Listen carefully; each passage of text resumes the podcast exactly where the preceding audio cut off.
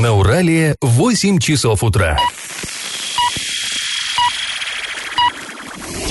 В эфире немного аналитическая, немного юмористическая и слегка музыкальная передача «Заварники» на радио «Шансон Орск». Для лиц старше 12 лет. Всем привет, доброе утро. В эфире радио «Шансон», программа «Заварники». И этот час вы проведете с нами, с Эльвирой Алиевой. Доброе утро. И Павлом Лещенко. Напоминаю, что слушать нас можно не только в прямом эфире, но и на подкастах. Заходим э, в раздел «Заварники» на сайт урал56.ру для лиц старше 16 лет или подписываемся на своих мобильных устройствах. Существуют э, соответствующие сервисы в App Store, Google Play. Ну что ж, друзья, сегодня мы обсудим новости, в том числе поговорим о борьбе и со снегом, и с мусором, и другими э, явлениями. Но начнем все-таки все как обычно, со старостей. Пашины старости. Вчера мы вам уже рассказывали о том, как в 18 веке на месте нынешнего Орска был заложен город Оренбург. Ну, предполагалось, что столица нашего края будет вот именно здесь, на, где мы живем. Но потом власти решили, что место неудачное, в первую очередь потому, что Урал по весне разливался, затоплял все, и, в общем-то, чуть не каждую весну городу буквально заново отстраивать приходилось.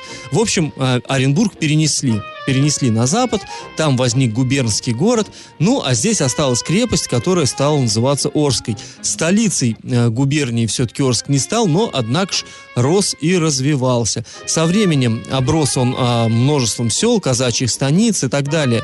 Э, ну, в общем-то, жизнь наладилась, но Урал продолжал доставлять неприятности. Ну, не то что неприятности, порой трагедии происходили. Ну, скажем, в 20, 1922 год было совершенно кошмарное наводнение с э, каким-то жутким количеством жертв. В общем, э, постоянно беспокоила река жителей нашего города. И в 1928 году орские власти, которые опасались, вот сохранились такие документы в архивах, они опасались, что при очередном мобильном паводке Урал, цитата, пророет новое русло посредине Орска, и большая его часть будет разрушена и смыта водой. Конец цитаты. Ну, в общем-то, основания для таких опасений, честно говоря, были. В общем, люди спустя, вот, получается, два века после основания города окончательно уверились в том, что место не шибко хорошее, и они решили перенести город. Разработали новый градостроительный план. Согласно этому документу, центр Орска должен был располагаться на Кумакских высотах. Ну, где это находится, вы все прекрасно знаете. Вот есть в поселке ОЗТП такой пустырь, да, и там памятник, вот штык так называемый. Это как раз те самые Кумакские высоты, где во время гражданской войны велись ожесточенные э, бои. Так вот, предполагалось, что перенесут там повыше, местность не заливается э, водой Уралом, даже при сильном паводке. Предполагалось, что город будет перенесен туда, и центр города а, будет, образуется там. В Оренбургском губернском исполкоме, был губысполком тогда еще, этот проект в 28 году одобрили и признали, вот еще одна цитатка, целесообразным отступить перед стихией. Ну, в общем, отступить не получилось, потому что а, в мае 28 года Оренбургская губерния была упразднена, Орск вошел в состав Средневолжского края, и все серьезные вопросы стали решаться в Самаре. Самара была столицей тогда вот этого Средневолжского края. И вот 8 июля 1931 года в Самаре состоялось очередное заседание Большого президиума край исполкома. А, как раз тут обсуждался этот самый Орский вопрос. Но члены президиума идею не одобрили. Еще одна цитатка. «Признать перенос города города Орска на новое место нецелесообразным, предложить Орскому горсовету воспретить дальнейшее жилстроительство затопляемой части города и производить его или на цоколях высотой до, полу, до половины метра 0,5, причем тогда было не М метр сокращения, сокращения а МТР метра. Необходимое жилстроительство производить также на пустующих участках в незатопляемой части города или путем надстройки этажей. Край Дортрансу приступить немедленно к работам по устройству деревянного моста. Конец цитаты. Ну вот, кстати, сразу после этого началась активная застройка тех самых пустующих участков в незатопляемой части. Незатопляемая часть нашлась на европейском берегу Урала, то есть как раз тогда и стал строиться тот самый Ор... Э, новый город Орска, который вот сейчас, по сути, центр, куда и перенесли.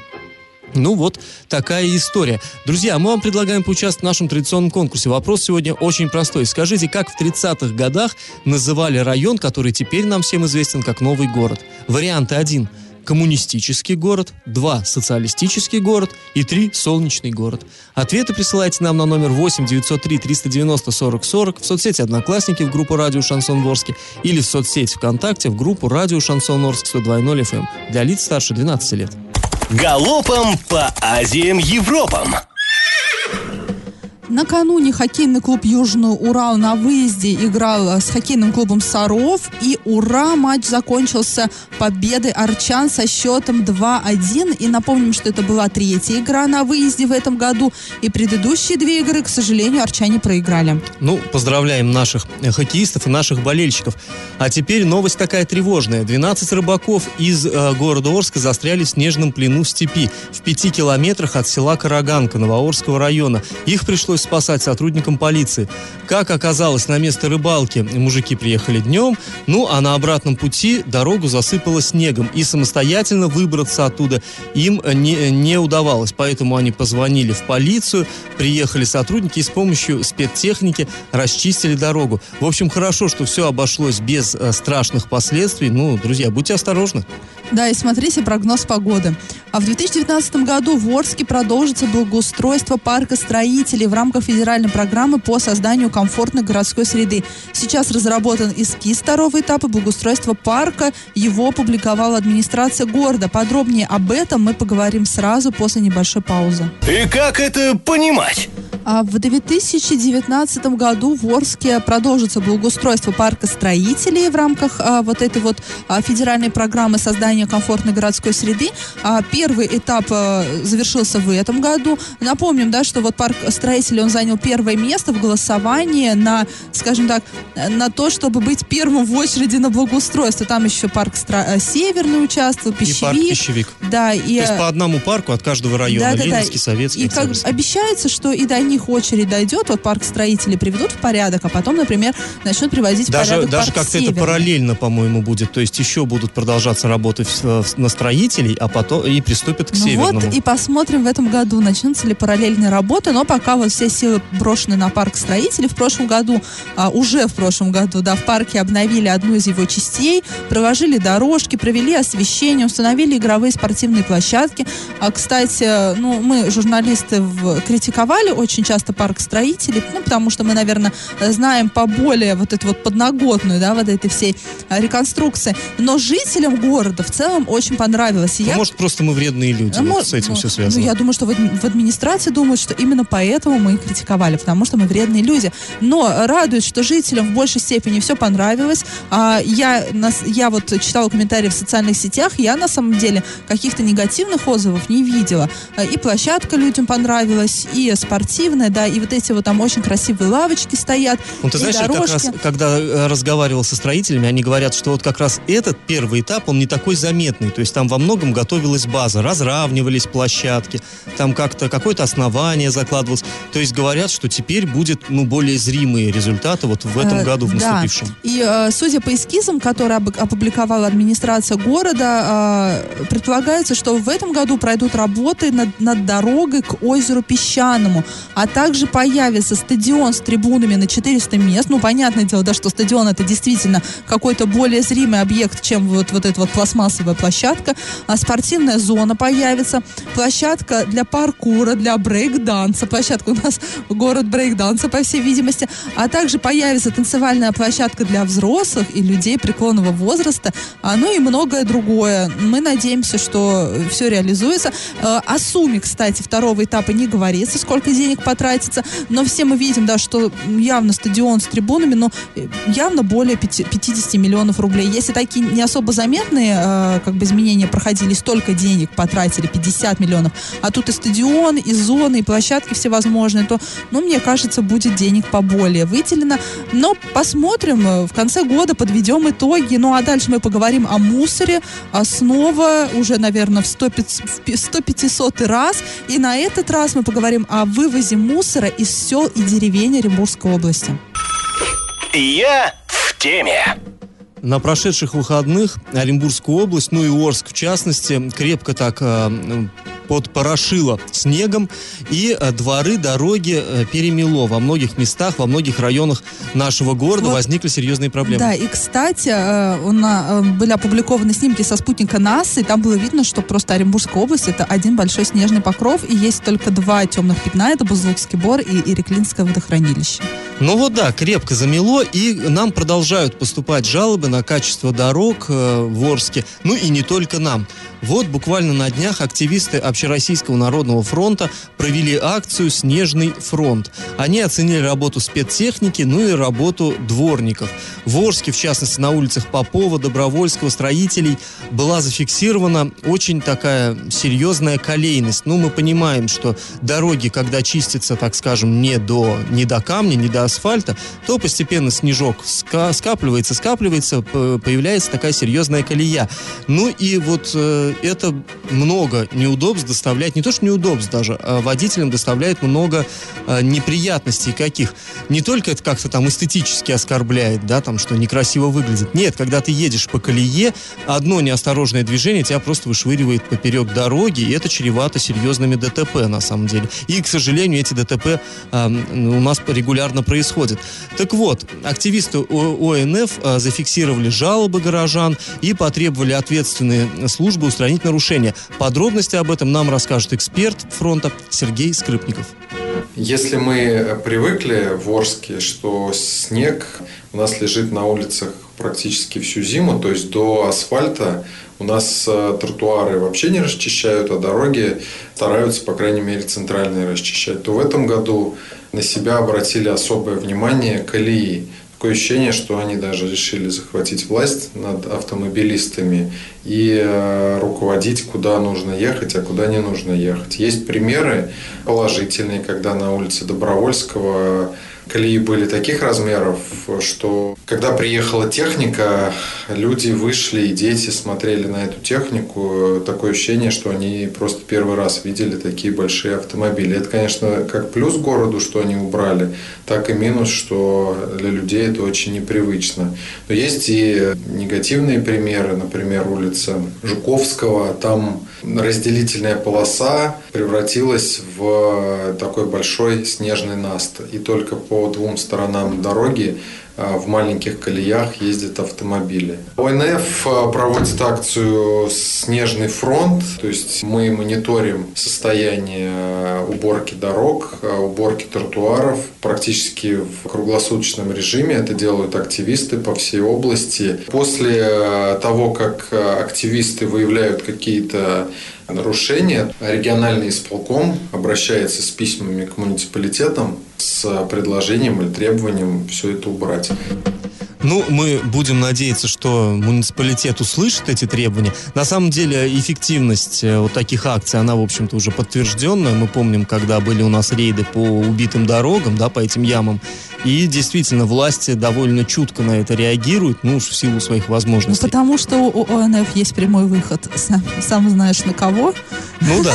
А, Да, но мы надеемся, что вероломная колея, конечно, пыталась захватить город, но доблестные... Но город коммун- не дался. Да, город не сдался, и доблестные коммунальщики победили, и мы надеемся, что будут держать оборону. Не, ну знаешь, дальше. что они пока не победили, я могу вот совершенно точно сказать. Я сегодня Но сюда ехал. врага.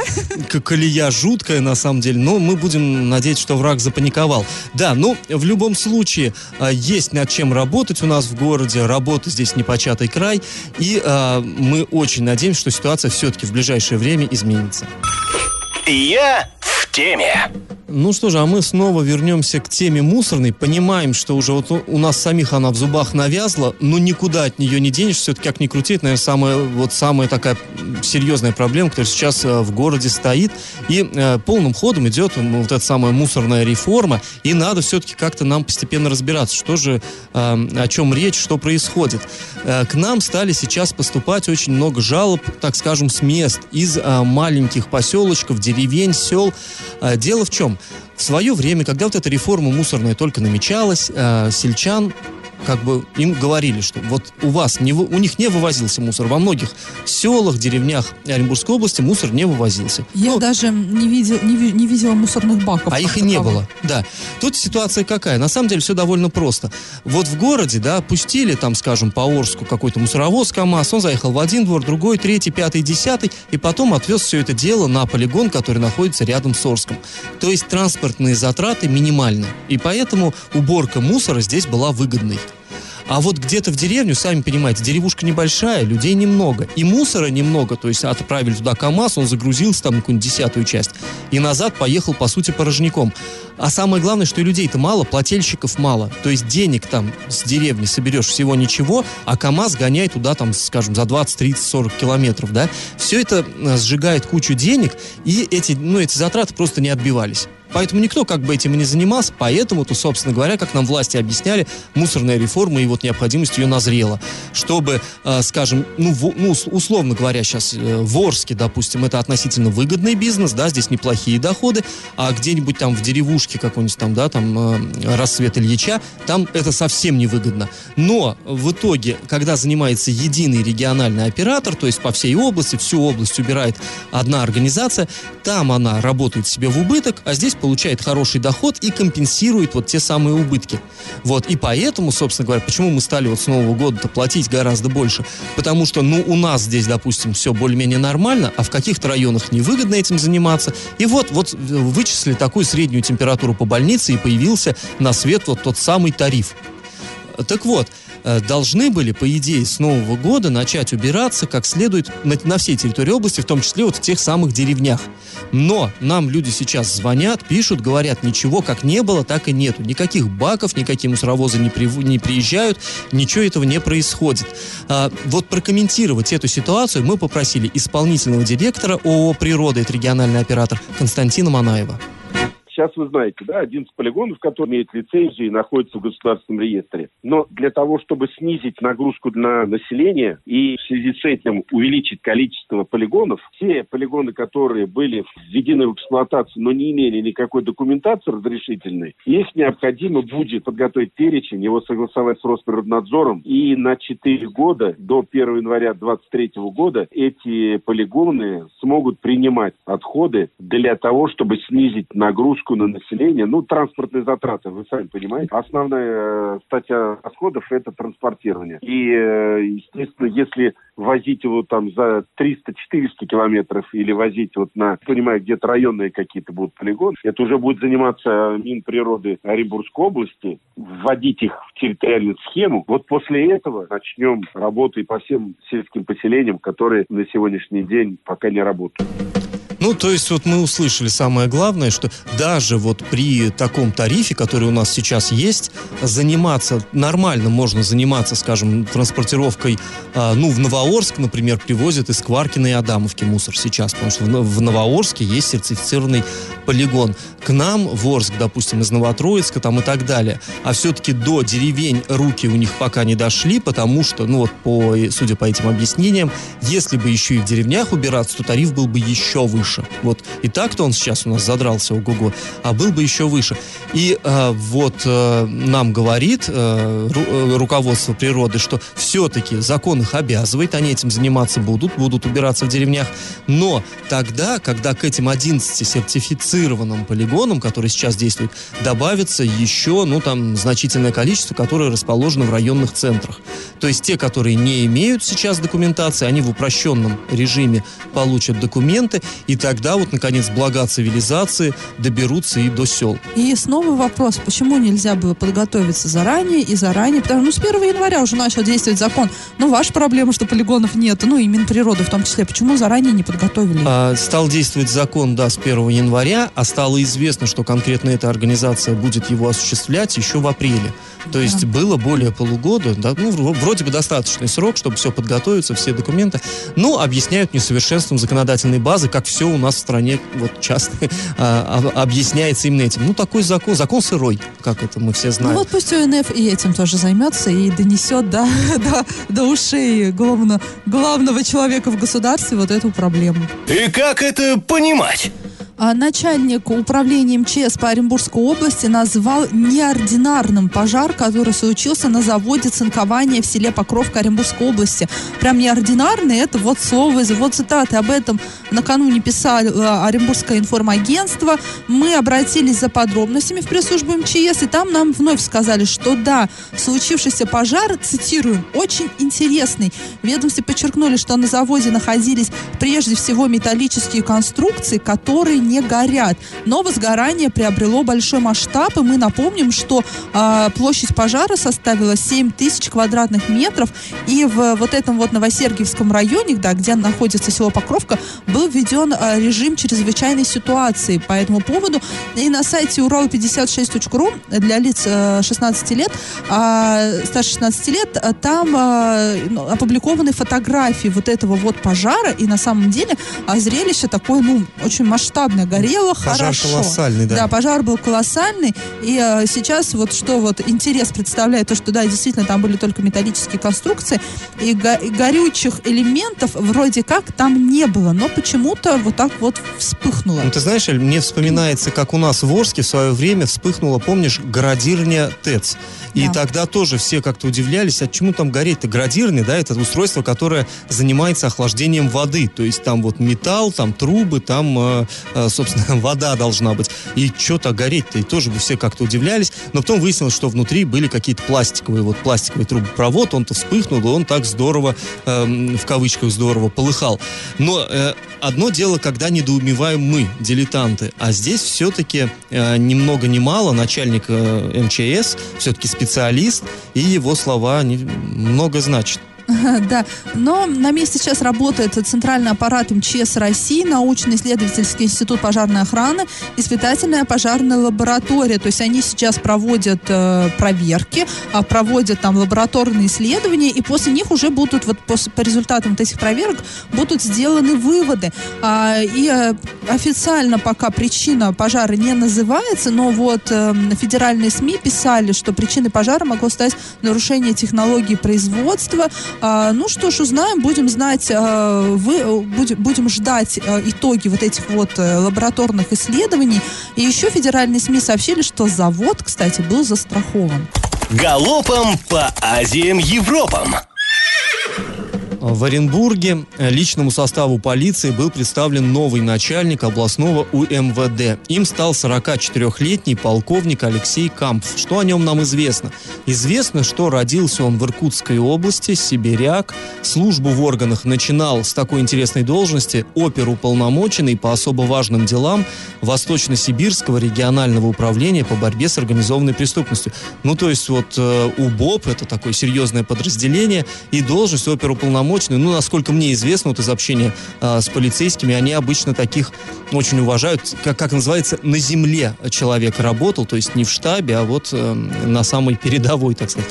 А, В апреле 2015 года он занял должность заместителя министра, начальника полиции МВД по республике Бурятия. Тоже солидно. Ну и вот теперь с этой должности он переведен к нам в Оренбурге. Что ж, желаем ему успехов на новом поприще. Надеемся, что сумеет он найти, сработаться, найти общий язык а, у нас с личным составом нашей полиции, ну и улучшит ее работу. 14 января в Оренбурге около 200 водителей Яндекс Такси в утренний час пик не вышли на работу. Их действия связаны с тем, что они недовольны условиями, а, которые им ну, предоставляет их работодатель. Водители в утреннее время принимали заказы, но не исполняли их. А, Информация появилась в социальных сетях, и оренбургские СМИ писали, что таксисты требовали повысить тариф на поездки в отдаленные районы города. Тема вызвала бурное обсуждение. Ну, понятное дело, пассажиры не хотят, чтобы повышались тарифы, и, по всей видимости, руководство вот этого агрегатора тоже не хочет идти против своих клиентов. Но есть, всегда есть вторая сторона, как мы говорим, есть еще а, водители. И Мы видим, что как растут цены на бензин, и, и тарифы, по сути, у таксистов не меняются. И вот а, водители приводили в пример поездки из центра в поселок Степной. Там нынешний тариф составляет около э, 160 рублей, а, и э, таксисты требовали поднять его до 400 рублей, потому что в условиях вот нынешней, нынешней рыночной экономики стоимости бензина именно 400 рублей это оправданный тариф. Но, конечно, для нас, пассажиров, это много, да, вот от Орска до Оренбурга доехать стоит там 600 рублей на, ну, на Ларгусе, да, каком-то, а здесь вот 400 рублей это просто по городу. Это новогодний тариф города Орска, по сути, но э, всех тут можно понять, но надеемся, как-то вот ситуация урегулируется. Накипело! И снова накипела у жителей Орска коммунальная тема. На этот раз а от неубранных дорог мы перешли к борьбе с сосульками. К неубранным крышам. Да, к неубранным крышам. Обычно у нас как-то в период больше оттепели, да, туда ближе вот к февралю, к марту мы начинаем говорить о сосульках. Но уже сейчас вот крыши дома увешаны этими гирляндами э, ледяных наростов. А мы вчера прошлись по городу Орску и действительно, ну, по центру.